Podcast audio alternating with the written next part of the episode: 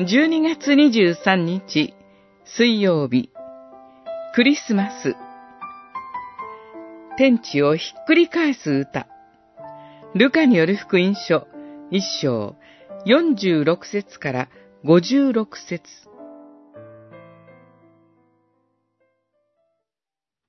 主はその腕で力を振るい、思い上がる者を打ち散らし、権力ある者をその座から引き下ろし、身分の低い者を高く上げ、飢えた人を良いもので満たし、止める者を空腹のまま追い返されます。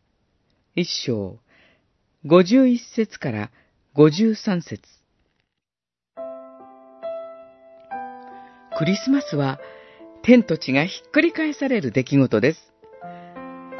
最も高くにいます主イエスが最も低くなられたからです。主は思い上がって権力を振るう者を打ち散らす神の国を地上に立てる王として到来されたのです。その意味を悟った神の母となる少女マリアは、魂の底から神を賛美します。その歌はロマンチックなものではなく、地上の諸国の価値はひっくり返されると宣言し、その戦いへと召集するものでした。しかし、今なお、世界は、この世の力こそ絶対で、自分の力こそ真実であると考える人が多数です。少しでも他人より身分の高いものになろうと競争し続ける邪悪な時代が続いています。クリスマスの主を拒絶し続けているのです。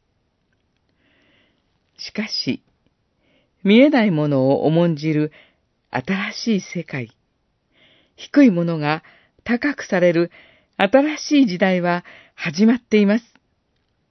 ですから、権力の横暴を見過ごし、飢えた人が空腹のままでいることを知りながら、高誕祭を真実に祝うことはできません。